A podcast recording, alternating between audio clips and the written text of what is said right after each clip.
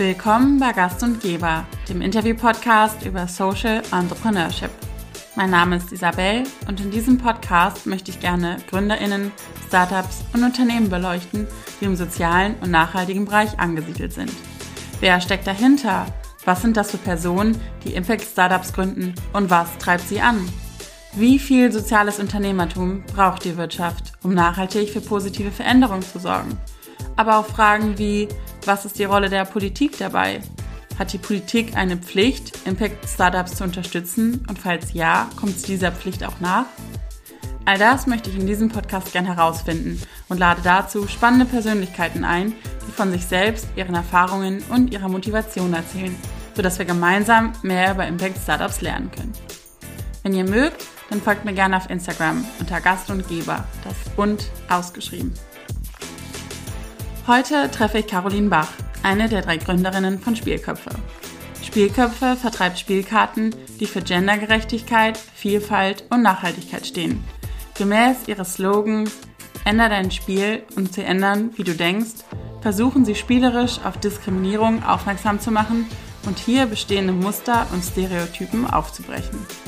Wir sprechen über die Gründungsgeschichte und die Motivation darüber, warum die drei Gründerinnen die Spielewelt auf den Kopf stellen möchten. Viel Spaß beim Zuhören!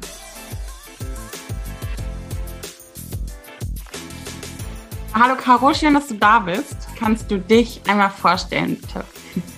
Ja, hi Isabel, schön, dass ich hier sein darf. Genau, ich bin Caro, ich bin 27 Jahre alt und habe vor mittlerweile gut zwei Jahren die Spielköpfe gegründet, also mein, mein eigenes äh, kleines Unternehmen, das sich für Gendergerechtigkeit und Vielfalt einsetzt. Und was macht ihr da genau? Also ihr verkauft Spiele, aber wie, wie sieht es dann konkret aus? Genau, also unser erstes Projekt war jetzt halt das ganz normale Kartenspiel, wo wir einfach die Bildsprache neu aufgelegt haben. Also ihr kennt ja bestimmt alle das, oder du kennst bestimmt dieses Kartenspiel, was äh, man so in der Hand halt, Bube, Dame, König, Ass. Und wir haben das halt so geändert, dass wir neben dem König halt auch eine Königin haben, ähm, um halt ähm, darzustellen, dass alle Personen unabhängig von ihrer Hautfarbe und ihrem Geschlecht die höchste Position erreichen können. Und daneben wollen wir halt auch so mit Stereotypen aufbrechen. Also in dem alten Spiel, in dem alten normalen Kartenspiel sind ja alle Damen irgendwie schön, so mit Schleier und äh, oft irgendwie mit Dekoration oder Ohrringe oder so. Und äh, wir versuchen das halt auch bei zu, also aufzubrechen. Also bei uns haben die Damen auch mal kurze Haare und Buben zum Beispiel halten nicht immer ein Schwert in der Hand, sondern zum Beispiel auch mal eine Blume oder so. Okay. Ja. Ich habe auch gesehen, ihr habt auch ähm, Frauen mit Kopftuch drin, was ich super cool fand. Ähm, seid ihr die Ersten, die das gemacht haben? Weil ich habe es tatsächlich vorher noch nie irgendwo gesehen. Ja, ja, wir sind so die Ersten, die die traditionelle Bildsprache aus, so aufbrechen. Also es gibt oft so Sondereditionen oder Sonderdecks. Also zum Beispiel gibt es eine Version nur mit Frauen zum Beispiel. Ähm, aber so in dem ganz klassischen Format nur mit veränderten Bildern gibt es halt, also weltweit gibt es das noch nicht. Und also da sind wir nach wie vor wirklich die Ersten. Und auch die Ersten, die halt so das so ganzheitlich denken. Also es gibt dann zum Beispiel ein Deck, wo entweder nur Frauen oder nur schwarze Personen drauf sind. Und wir versuchen das Ganze ja schon ein bisschen inklusiver zu denken. Also wir haben zum Beispiel auch ähm, alte und jüngere Menschen ähm, und eine Person oder in dem nächsten Deck auch zwei Personen mit einer, mit einer Behinderung ähm, und wollen halt so ja wirklich versuchen, die Vielfalt unserer Gesellschaft darzustellen und wirklich alle mit einzubeziehen. Ja, und das gibt es so in der Form noch nicht. Wie ist die Idee damals entstanden? Tatsächlich hatte die Sam wirklich beim Kartenspielen. Also sie, sie spielt gerne Doppelkopf und war dann im Dänemark-Urlaub, glaube ich. Und ja, hat dann geguckt, okay, wieso, hat sich dann die Frage gestellt, ja, wieso ist, ist der König eigentlich so die höchste Position und warum sind die Personen eigentlich alle weiß? So, also warum sehen die eigentlich noch traditionell aus? Und warum ist noch niemand auf die Idee gekommen, das umzugestalten? Und dann hat sie halt auch gegoogelt und äh, hat halt nichts gefunden. Und dann ähm, haben wir, hat sie den Master hier in Kiel gestartet, Sustainability Society and Environment. Und äh, da kann man halt auch, wenn man möchte, ein Changemaker-Projekt mitmachen. Mhm. Und also das heißt, man bewirbt sich schon mit einer Idee und sucht dann halt nach anderen MitstreiterInnen. Und dann hat Sam halt Jana und mich gefunden und dann ging das auch relativ zackig dann los, dass wir uns das Konzept ausgedacht haben, verschiedene KünstlerInnen gesucht haben, ja, und so weiter und so fort. Ja. Und wie viele oder welche Spiele habt ihr jetzt inzwischen im Repertoire? Beziehungsweise du hast gerade schon angekündigt, dass noch bald ein neues rauskommt.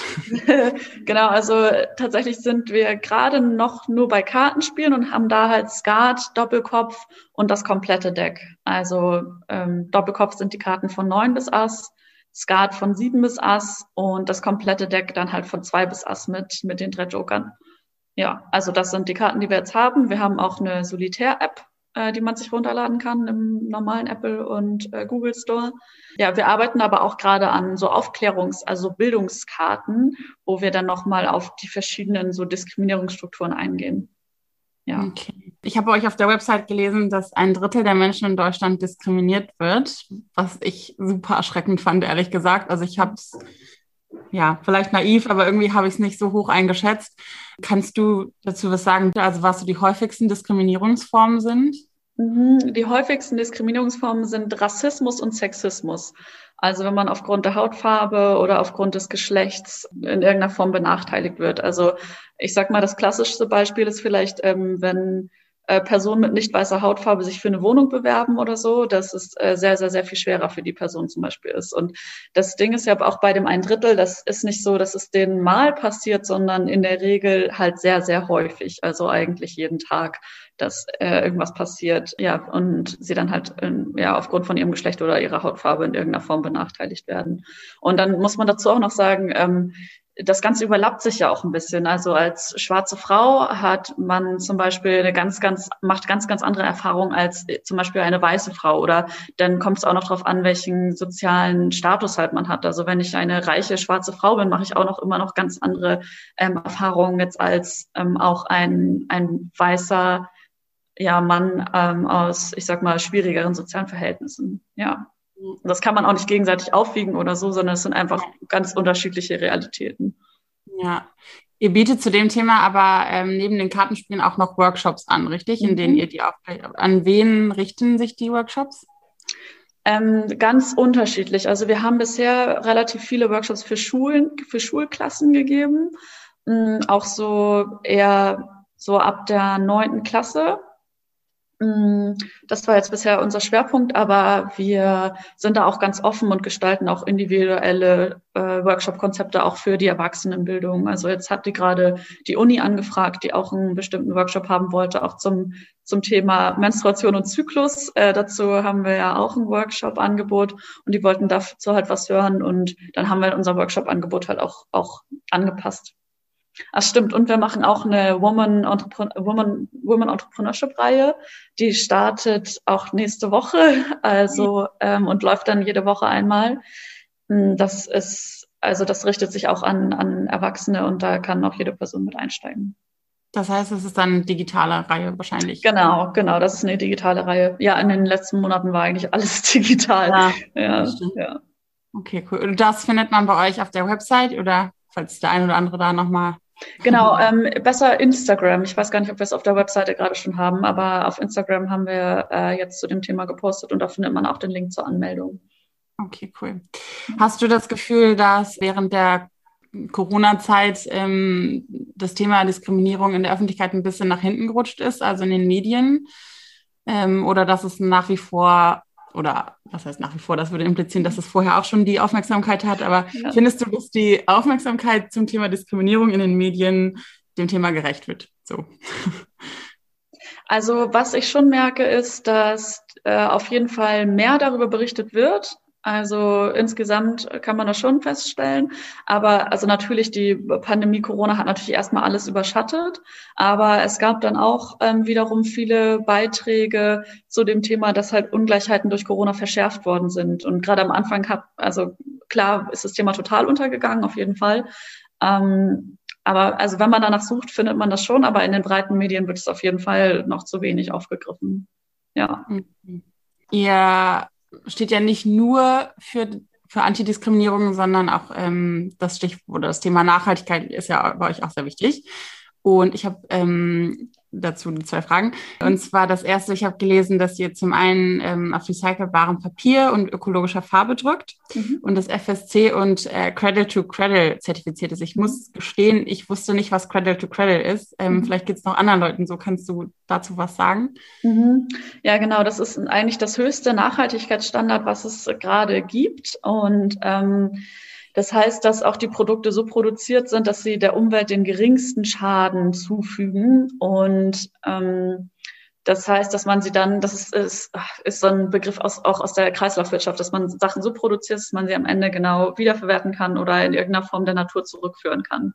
Ähm, das klingt immer so erstmal ein bisschen schwammig und ist auch ähm, relativ kompliziert. Und äh, wenn man das Siegel bekommt, dann wird auch nicht nur ähm, das Produkt oder Material ähm, zertifiziert, sondern der ganze Prozess.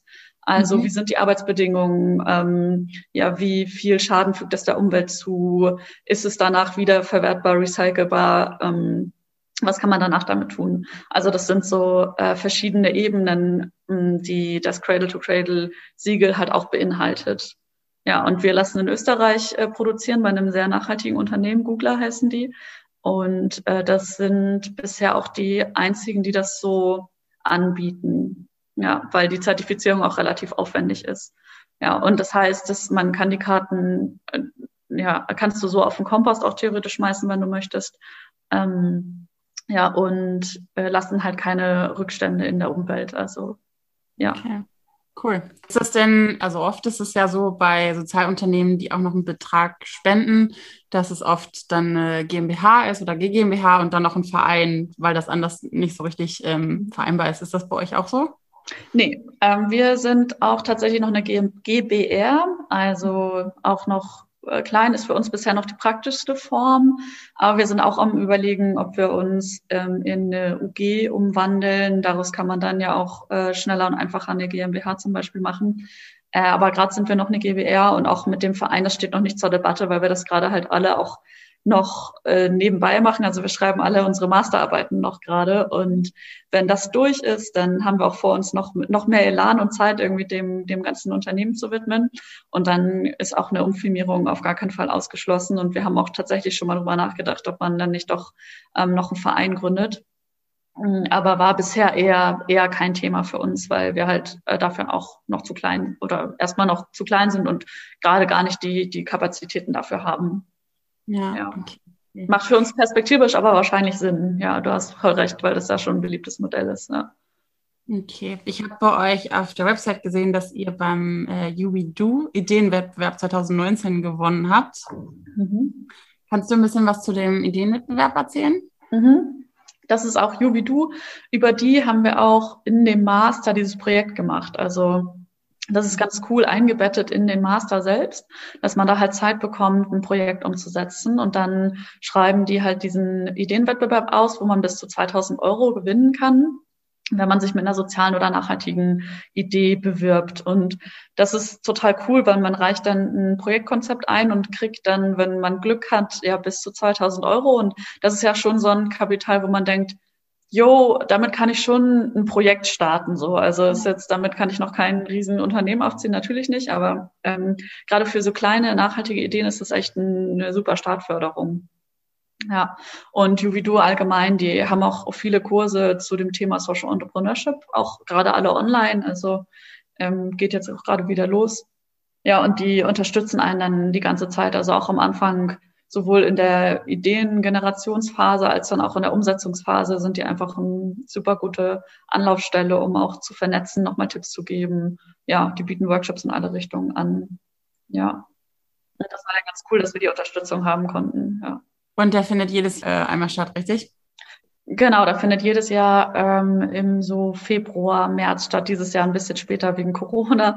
ähm, ja, aber normalerweise immer, immer eigentlich im Februar ist dann auch noch begleitet von einem Publikumsvoting, was auch immer noch ganz, ganz cool ist, wo man dann auch noch mal 1000 Euro gewinnen kann. Ja, wow. Okay, cool. Ähm, ich habe gelesen, ihr habt eine Aktion, dass vom Weltfrauentag bis zum Equal Pay Day Finterpersonen 20% Rabatt bekommen. Das erste vielleicht für die Leute, die mit dem Begriff erstmal nichts anfangen können. Ähm, kannst du einmal erklären, was Finterpersonen sind? Genau, also Finterpersonen kurz kann man eigentlich sagen, alle Personen, die nicht männlich sind, also äh, Female, Inter, Non-Binär und Transpersonen. Ähm, und ähm, ja, genau, das ist einfach ein, ein Sammelbegriff auch, um, um ja, Menschen zu beschreiben, die nicht cis-männlich sind. Genau, also nicht äh, als Mann geboren sind und als ähm, ja, Mann auch aufgewachsen sind. Ja. Und ähm, ihr sagt ja, dass ihr gegen Diskriminierung seid, wenn jetzt in dem Falle quasi nur Leute, die ähm, eben nicht männlich und so also wie du es gerade beschrieben hast, mhm. wäre das dann nicht auch gleichzeitig aber ein Stück weit eine Diskriminierung gegen den Mann? Oder wie steht ihr dazu? Mhm. Ja, das ist ein großes Thema, das man da jetzt aufmachen kann. Und ähm, äh, ich sage immer so, es ist das eine schließt das andere auch nicht aus. Also ähm, es geht einfach darum, dass wir gerade in einer Welt aufgewachsen sind, die sehr stark von Männern gemacht worden ist. Und das gilt es halt erstmal aufzubrechen. Also ähm, sowohl Tagesrhythmen als auch Arbeitsrhythmen, alles ist halt auf den Mann ausgebaut. Auch sogar Städte werden nach, äh, nach dem männlichen ähm, Prinzip, also wer muss wohin, also auch Straßenbahnen und so weiter werden so gebaut, dass es halt für den klassischen traditionellen Mann halt am besten ist und am perfektesten passt und nicht für die Person zum Beispiel ähm, traditionell gesprochen für die Frau, die irgendwie Kinder zum Kindergarten und zum Einkaufen gehen muss. Also und das gilt es halt erstmal aufzubrechen. Also wir leben in in einer sehr ähm, ja männergeprägten Welt und natürlich es gibt extrem viele auch Benachteiligungen Männer gegenüber. Also gerade wenn man in den Bildungsbereich guckt. Ähm, dass es halt schwerer ist oder in der, in der Erziehung, in der Erziehungsbranche allgemein. Es gibt ja nur noch Lehrerinnen an Grundschulen zum Beispiel, was ja auch ein starker Trend ist. Und äh, da gilt es natürlich auch, äh, da in irgendeiner Form Ausgleich zu schaffen. Aber uns geht es ja erstmal darum, diese Strukturen auch aufzudecken und zu zeigen und, und es geht es nicht darum, äh, Männer zu diskriminieren und vor allem das auch nicht so zu pauschalisieren. Also nur weil wir in dieser Gesellschaft so aufgewachsen sind, heißt es ja nicht, dass ähm, alle Männer scheiße sind. So, also überhaupt nicht, also gar nicht. Und äh, die sind ja auch auch Mitopfer der der der patriarchalen Gesellschaft und das auf jeden Fall. Ähm, ja, deswegen ist es so, dass ja, das eine schließt das andere immer nicht aus und wir setzen uns halt dafür ein, diese Strukturen sichtbar zu machen und ja klar auch, auch Frauen und andere ähm, benachteiligte Gruppen zu, zu empowern und zu bestärken. Ähm, ja, deswegen ist es immer ein schwieriges Thema, weil in, in, ein, in einzelnen Sachen klar äh, müssten Männer auch auch gefördert werden oder ähm, auch, ich sag mal, so Sicherheitsmaßnahmen auf dem Bau oder sowas, das sind auch Themen, die auch angegangen werden müssen. Aber das ist halt gerade nicht, nicht unser Thema. Und wir, wir haben uns jetzt einem anderen Thema verschrieben und diese, diese patriarchalen Strukturen existieren halt einfach und die gilt es erstmal aufzubrechen. Ja, und ich glaube, dass es dann perspektivisch äh, besser für alle wird. Also jetzt nicht nur für Frauen, sondern äh, besser für alle Menschen. Ja, okay, danke. Dann habe ich auch noch gelesen, dass ihr in eurer App äh, ein Nachhaltigkeitskonzept ähm, erarbeitet, was auch, glaube ich, so in der Form noch nicht steht. Aber vielleicht kannst du schon mal ein paar Ausblicke geben, wie das dann am Ende aussehen soll. Geht das schon? Ja. Und ob du da schon was zu sagen kannst oder ob das noch zu, äh, zu sehr in Planung steckt und du da noch nichts zu sagen kannst oder möchtest? steckt tatsächlich noch in Planung, weil wir auch überlegt haben, wie das am besten aussehen kann. Aber aktuell ähm, schauen wir halt auch gerade, wie wir unsere gesamten CO2-Emissionen halt ausgleichen können. Und da geht's bei der App, dann haben wir uns halt auch gefragt, okay, wie macht man das dann eigentlich so? Gleichen wir dann auch die äh, CO2-Emissionen aus, die zum Beispiel, wenn jemand unsere App spielt und den Stromverbrauch zum Beispiel, ob wir das halt auch ja. alles ausgleichen. Und ähm, ja, das steht tatsächlich noch so ein bisschen in der Schwebe, was wir ganz genau machen wollen, aber es ist auf jeden Fall gerade in der Diskussion, äh, was wir wie machen können und wie wir unsere CO2-Emissionen halt auch ähm, am besten messen und dann auch am besten ausgleichen können. Okay. Ja. Cool. Also noch nichts, noch nichts Konkretes, aber das sind so die Ideen, die dahinter ja. stecken. Ja. Okay, cool. Äh, du sprichst ja auch die ganze Zeit von wir. Ihr seid insgesamt drei äh, Gründerinnen. Kannst du ein bisschen was ähm, dazu erzählen, wie ihr euch zusammensetzt und wer die anderen zwei sind? Ja, also die anderen zwei sind Sam und Jana, die das ist immer ganz lustig, weil wir sind alle gleich alt und studieren auch alle das Gleiche ähm, und haben uns halt auch darüber kennengelernt. Über diesen Master haben wir uns zusammengefunden und auch uns schon von Anfang an halt persönlich super gut verstanden und uns für die ähnlichen Themen interessiert.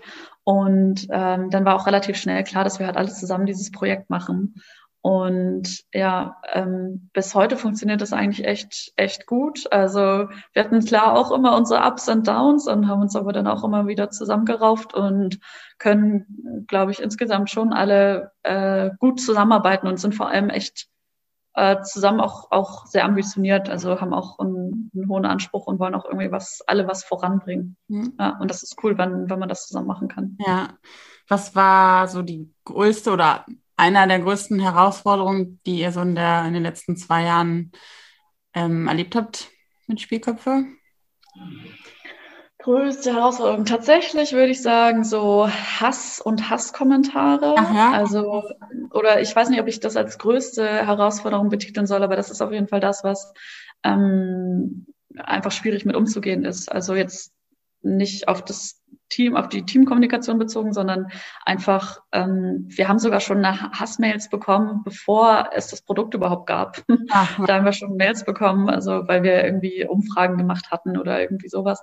Ähm, oder auch beim UWDO Ideenwettbewerb, weiß ich gar nicht, ob das da schon war. Ja, auf jeden Fall so Hassmails bekommen mit Fragen so, warum macht ihr das überhaupt? Habt ihr nichts Sinnvolles zu tun? Und das kam immer ab und zu in so Wellen. Dann kamen wieder drei Stück, so dann war auch mal ein paar Monate Pause und dann kamen nochmal irgendwie drei Stück mhm. und haben jetzt auch vor einem Monat oder so den ersten sexualisierten Kommentar bekommen. Okay. Und das merkt man ja immer wieder. Ähm, ja, was auch ganz lustig ist, weil da ging es dann auch darum, dass wir ja eigentlich nur einen Schwanz bräuchten und wir dachten dann, okay, können wir nicht, wenn wir so einen Kommentar äh, bekommen, an eine Einrichtung oder Organisation spenden, die halt vielleicht ähm, ja, Penisse für Transpersonen macht oder so. Also wir sind, wir sind da noch nicht, ähm, wir haben noch so nicht zu Ende gedacht, aber das war auch eine Überlegung. Also auch wenn, ja, auch wenn Leute das hier hören und da was kennen, ähm, was cool wäre, wohin man auf jeden Fall spenden sollte, dann gerne her damit, weil das würden wir ab jetzt gerne ähm, ja für jeden sexualisierten Kommentar halt machen. Ja. Okay. Und das heißt aber, du hast gerade E-Mail gesagt, aber das heißt auch in sozialen Netzwerken werden dann eure Beiträge dementsprechend kommentiert teilweise? Teilweise, ja. Es kommt sehr darauf an, von wem wir gerade wie geteilt werden. Klar. Ähm, und ich habe auch das Gefühl, dass es insgesamt ein bisschen besser geworden ist. Wir waren ganz, wir waren ganz am Anfang auch mal in einem äh, so Gaming-Forum oder so und das war, da waren auch irgendwie blöde Kommentare dabei. Hm ja, aber kriegen wir jetzt nicht täglich auf Social Media, also das nicht. Mhm. Nein. Trotzdem schlimm genug, echt. Ja, mhm. dazu bieten wir auch einen Workshop an, weil wir auch dachten, das ist halt einfach krass. Und als Frau erfährst du früher oder später in irgendeiner Form die Form von Hass. Also es ist auch ganz speziell auf Frauen gerichtet. Mhm. Ja. Krass. Siehst du dich selbst eher als Unternehmerin oder als Aktivistin? Ich glaube mehr als Unternehmerin. Also ich habe lange gebraucht, um mich auch mit dem Begriff Unternehmerin zu identifizieren. Auf jeden Fall. Ja, ja, total, total. Und es kommt immer noch auf den Kontext an, in dem ich unterwegs bin. Wenn ich so ganz in so einem Business-Kontext auch unterwegs bin und nur so gerade so viele Businessmänner irgendwo sind, dann manchmal bringt es mir auch Spaß, einfach so ein bisschen so, ja, Haare zurückzuschlagen und sagen, ich bin jetzt auch Unternehmerin. und äh, das muss man schon ein bisschen lernen, auf jeden Fall. Äh, als Aktivistin hätte ich mich, glaube ich, auch nie bezeichnet, weil ich dafür zu viele Brücken bauen will. Also ich glaube, die radikale Seite braucht es immer, aber ich persönlich ähm, möchte lieber Brücken bauen und lieber gucken, okay, wie kann ich denn Menschen, die auch weniger mit dem Thema zu tun haben, das dann in irgendeiner Form zugänglich machen so. Und ich möchte ja, ich möchte niemanden dafür verurteilen, nur weil die Person noch nicht die Zeit oder das Geld oder was auch immer hatte, sich mit diesen Themen zu beschäftigen. Also ich sehe schon auf der einen Seite, finde ich, sollte sich jede Person mit, mit gewissen Dingen auseinandersetzen. Aber auf der anderen Seite weiß ich auch, dass es ein extrem privilegiertes Thema halt auch einfach ist. Und ähm, da braucht man halt viel, auch äh, die finanziellen Ressourcen, um die Zeit erübrigen zu können, sich die rein, da reinzustecken. So. Und das ist halt einfach auch so. Und ähm, ja, deswegen möchte ich es Menschen eher zugänglicher machen und, und nicht irgendwie Leute verurteilen, die, die da ein bisschen anders drauf sind oder sich noch nicht so viel mit dem Thema beschäftigt haben. Okay, cool. Dann habe ich noch äh, eine letzte Frage, ähm, die stelle ich immer am Ende. Hast du ein Vorbild oder jemanden, der dich inspiriert bei deiner Arbeit?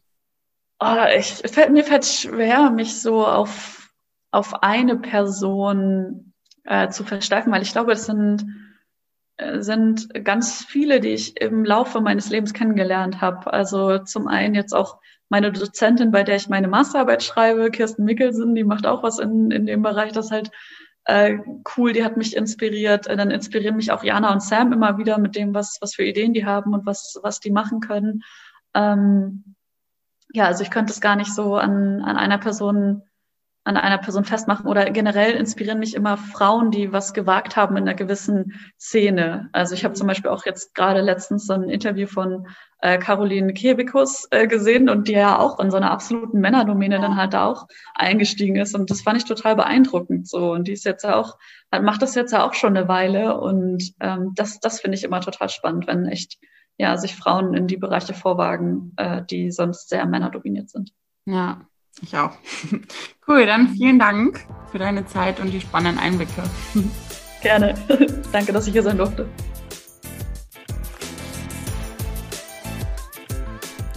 Das war die heutige Folge von Gast und Geber. Ich hoffe, ihr hattet eine gute Zeit und seid beim nächsten Mal wieder mit dabei. Macht's gut und bleibt gesund.